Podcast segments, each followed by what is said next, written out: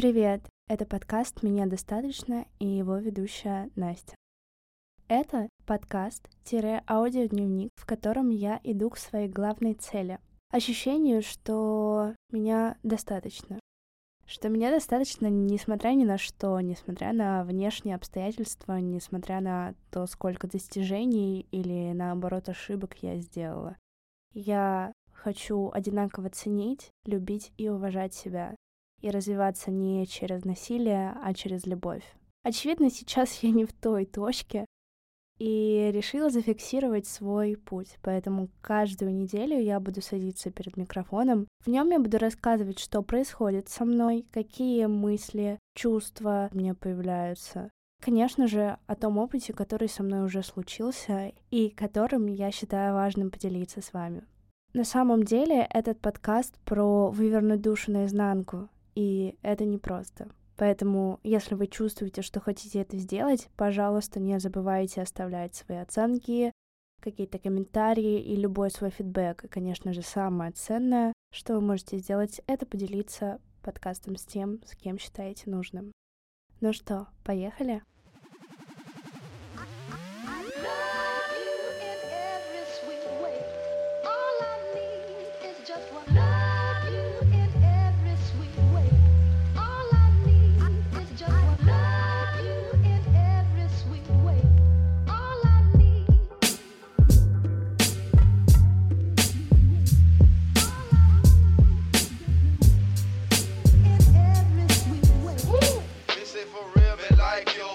Не знаю, я уже шестой, седьмой выпуск пишу, ну прям, которые выходят.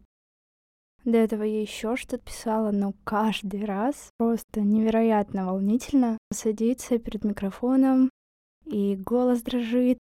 Ты не можешь себе место найти, а запись подкаста — это дело такое, тебе нужно не шевелиться особо. Ну, в общем, да, поделилась своим моментным волнением. Не знаю, когда это закончится, и когда я буду просто приходить в студию, вот так вот разваливаться и начинать прям вещать по делу, и сразу классно. Пока это не так, но и ладно. История будет про мое расстройство пищевого поведения, про мое отношение с моим телом, про то, как я через это прошла. Я не упоминала про это, но лет пять я страдала расстройством пищевого поведения. Я страдала, я правда страдала. В целом, любая зависимость оставляет на тебя какие-то последствия. И в целом от любой зависимости довольно сложно избавиться, но в зависимости с едой есть одно большое но. Если ты можешь отказаться от встреч с друзьями, которые курят, или отказаться выходить с ними на балкон на тусовке, или отказываться от алкоголя, наркотиков, все это можно, но от еды ты отказаться не можешь. Еда — это физиологичная потребность. Мы едим три раза в день. Устанавливать какие-то строгие рамки и отказываться от еды ты не можешь. Это уже другое расстройство, это называется булимия. И это вообще нездоровая штука. Поэтому да, я страдала тем, что мне нужно есть, мне нужно каждый день питаться, и каждый прием пищи — это мучение. Э, я сейчас вспоминаю себя из того периода и допускаю, что кто-то из вас тоже может бороться с этой проблемой, с этой зависимостью, с этим расстройством. И я хочу искренне послать вам лучи поддержки и сказать, что какой бы ужас вы сейчас не проживали, все это можно пройти. Вы обязательно справитесь. Пожалуйста, дослушайте этот выпуск до конца. Возможно, это именно то, что вам сможет помочь. А еще, если вы знаете людей, у которых есть проблемы с э, едой, у которых есть расстройство пищевого поведения, и вы знаете об этом. В основном это девушки, но, кстати, у парней это тоже есть. Если даже есть малейшая вероятность, что вы поможете этому человеку справиться, он будет вам просто мега благодарен. И я буду благодарна вам за то, что вы помогли этому человеку. Начнем с того, как вообще развивалась эта болезнь, я не побоюсь этого слова, у меня. Я была малышкой, и, как и все девочки подросткового возраста, я очень хотела, чтобы кто-то обратил на меня внимание. Также у меня было ощущение, что я должна соответствовать всем стандартам красоты во взрослом мире, и пока у меня есть мои пять лет юношества, я должна использовать эту возможность и к 18 стать мега-мега красоткой, чтобы точно обеспечить себе счастливое будущее. У меня уже был Инстаграм, я была его активным пользователем, я вообще, мне кажется, тот человек, который застал очень много фитоняшных всяких блогов, Конечно же, я сравнивала себя и свою фигуру с э, дамами из Инстаграма. Конечно же, я думала, что все мои проблемы, чувства одиночества и, и отсутствие каких-либо симпатий ко мне, оно было связано с тем, как я выгляжу. Ну и смотря какие-то свои фотки, я реально понимаю, что я была, ну, немножко пухлая, но это было не критично. Окажись я сейчас рядом с той Настей, я бы сказала ей, красотка, у тебя все впереди. На самом деле я бы просто сказала, ты цена просто по факту того, что ты есть. В твоей жизни будет столько мужчин, которые тебе будут искренне говорить, какая ты красивая. Просто подожди. Но тогда я этого не понимала, и мне правда казалось, что все мои проблемы решатся просто от того, что я похудею. Я начала смотреть всякие диеты, сидеть в пабликах ВКонтакте, которые были посвящены моделингу, и там было очень много девочек, очень много худых, красивых девочек, и я думала, что мне тоже так надо. Это было лето, как я помню, прям активный период, когда я начала худеть. Это было лето, в котором я первый раз попробовала вообще работать. И я очень-очень тяжело трудилась в целом в течение дня. На протяжении месяца я вставала в 9 часов утра, кушала овсяную кашу, потом шла на весь день работать в парк, а я там практически не сидела, была на жаре, возвращалась домой только вечером, и за день, ну, может быть, я употребляла калорий 500-700 максимум. Ну и вот в таком режиме, значит, э, летом, в разгар рабочего сезона, я кушала эту овсяную кашу на воде с изюмом, как я помню. И, конечно же, я очень-очень быстро похудела. Ну, то есть прямо на глазах. И это тот момент, когда я начала получать мужское внимание активно. Моя уверенность в том, что внешность решала, она укреплялась вниманием, которое я получаю. Когда мой сезон закончился рабочий, точнее, когда я перестала выдерживать такой режим и просто Э, сымитировала обморок, чтобы больше не работать, и у меня была вообще причина отказать э, своему работодателю. Опять же, я была неопытная и не знала, как по-другому сказать, что чувак, все, я устала, я больше не могу. Короче, да, когда закончился рабочий сезон, я помню момент, когда я накупила себе супер много сладкого, энергетик, кучу чипсов, я съела шаурму, кучу шоколадок. Я просто сидела на берегу моря, закидывала в себя еду и чувствовала себя самой счастливой на свете, потому что наконец-то не чувствую этой пустоты. Мне кажется, вот это ключевое, ключевое, что важно понять людям, которые страдают расстройством пищевого поведения, что еда — это попытка заполнить внутреннюю пустоту. Но пустота это возникает не от того, что с вами что-то не так, вы как-то не так выглядите, не от того, что у вас какие-то не такие ноги, бедра, талия и так далее, не от того, что у вас есть животик или еще что-то, а скорее всего от того, что в целом нет человека рядом, который бы сказал, что вы ценная, а нет человека, который делал бы комплименты, и вообще нет человека рядом. Скорее всего, вы чувствуете себя очень-очень одиноко. У вас есть какая-то дыра внутри, которую вы пытаетесь заполнить едой. И еда реально помогает заполнить эту пустоту на какое-то время. Вы чувствуете, что у вас полный живот, что вы наелись настолько, что вам хочется плакать и, не знаю, вспороть себе живот, чтобы все оттуда достать. Но через пять минут вам снова захочется съесть чего-то, неважно чего. И в таком режиме я существовала вот пять лет. На момент своего юношества, школьного времени, на момент того, как я переехала в Питер, я просто думала, что там начнется новая взрослая жизнь, и я сразу найду друзей, поддержку, любовь. Я сразу стану счастливее, но нет. Мне было тяжело, и это чувство пустоты усиливалось. Я помню, как когда у меня совсем было мало денег, для меня единственной радостью было сходить в Макдональдс и купить себе какой-нибудь Маккомбо закинуть себя и, и снова эту пустоту не чувствовать.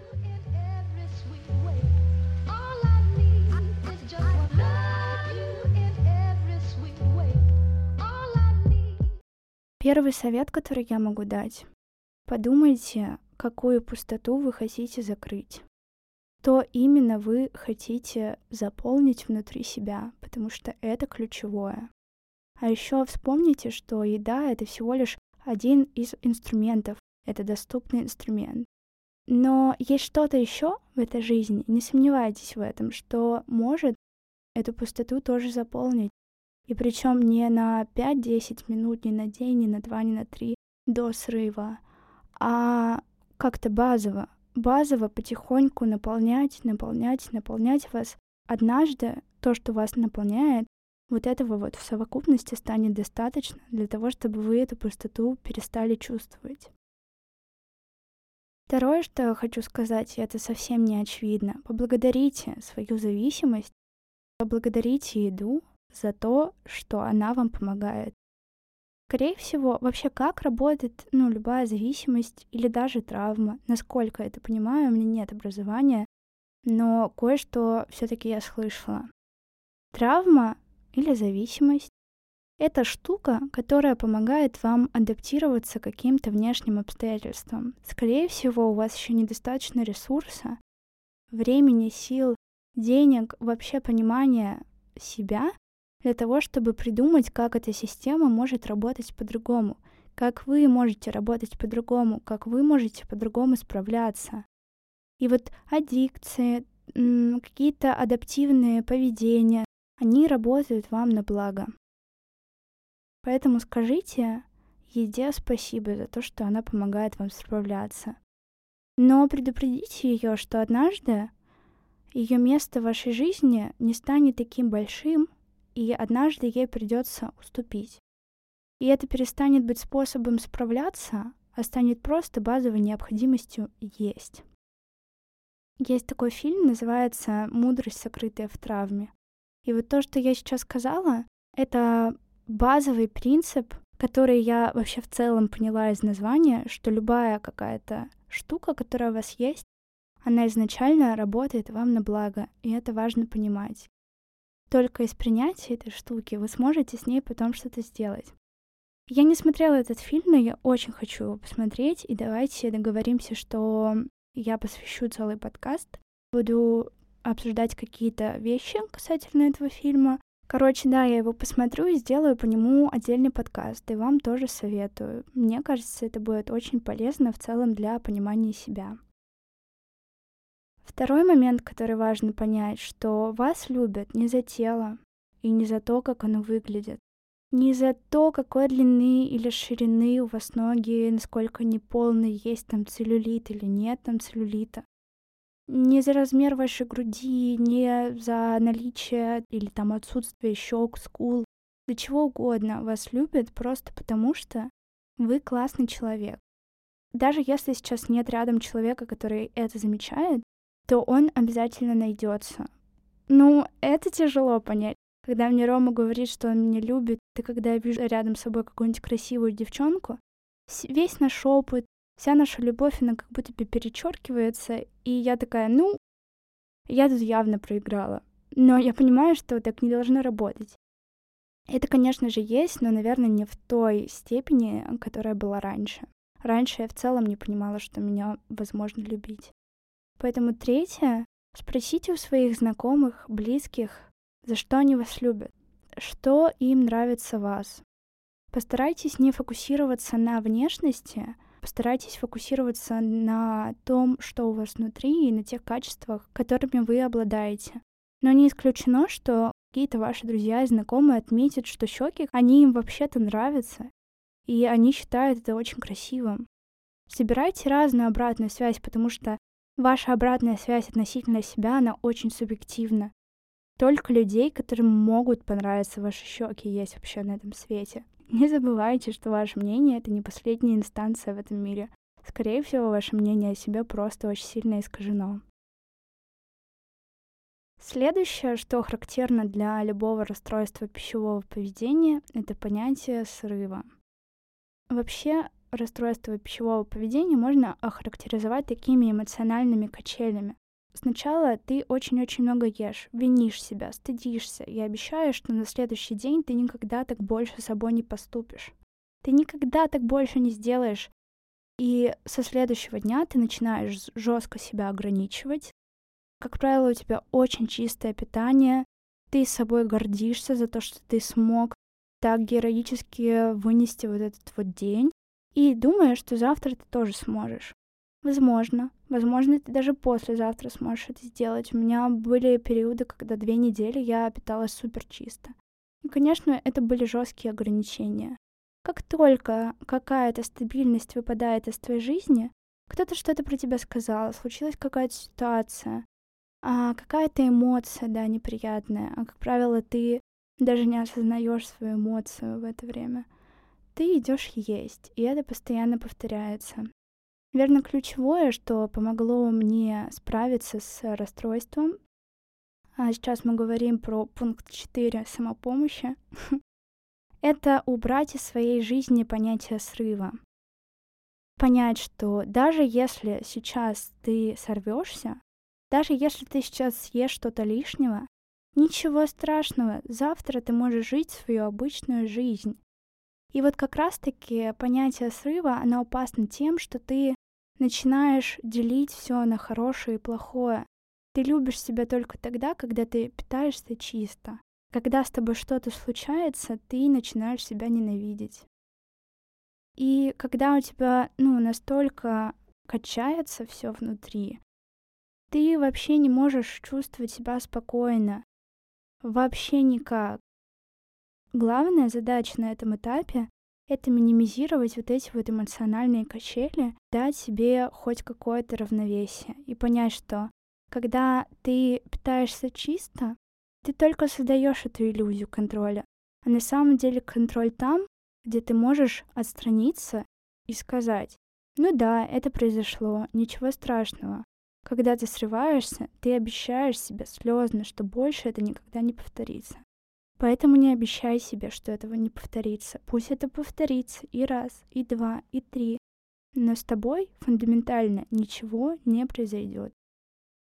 Пятый шаг, на мой взгляд, сделать свои ограничения менее строгими. Вообще рекомендуется для больных расстройством пищевого поведения убрать какую-либо диету вообще, то есть перестать себя ограничивать.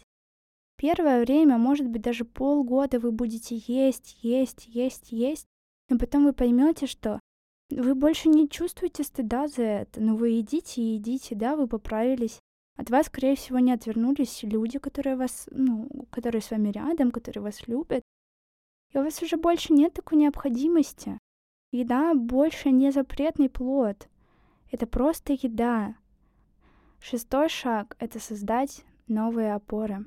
Это научиться чувствовать свои эмоции, понимать их, осознавать, разрешить себе эти эмоции найти реально что-то, что вам помогает заполнить свою внутреннюю пустоту, осознать, да, помним, что она есть, потом найти тот способ, который для вас правда работает. Возможно, это творчество, возможно, это люди, возможно, еще что-то. Но точно однажды вы сможете найти ту вещь, которая зажжет вас интерес, которая будет давать вам кучу положительных эмоций, и вам уже не нужно будет заполнять свою пустоту едой. Господи, ну опять эмоциональный выпуск получился. Ну, правда, вкладывала душу как могла. Это со мной было, но это прошло. Я справилась, и справитесь вы. Напишите, пожалуйста, мне куда-нибудь. У нас есть телеграм-сообщество, есть мой личный телеграм. Напишите обратную связь, если вам хотелось бы еще больше получить информации на эту тему. Думаю, что мне есть чем поделиться. Мне очень хочется вас обнять мысленно. Да не мысленно, мне физически хочется вас обнять, но я просто не могу этого сделать. Поэтому обнимаю вас словами, говорю, что вы молодцы, что вас достаточно, что вас любят.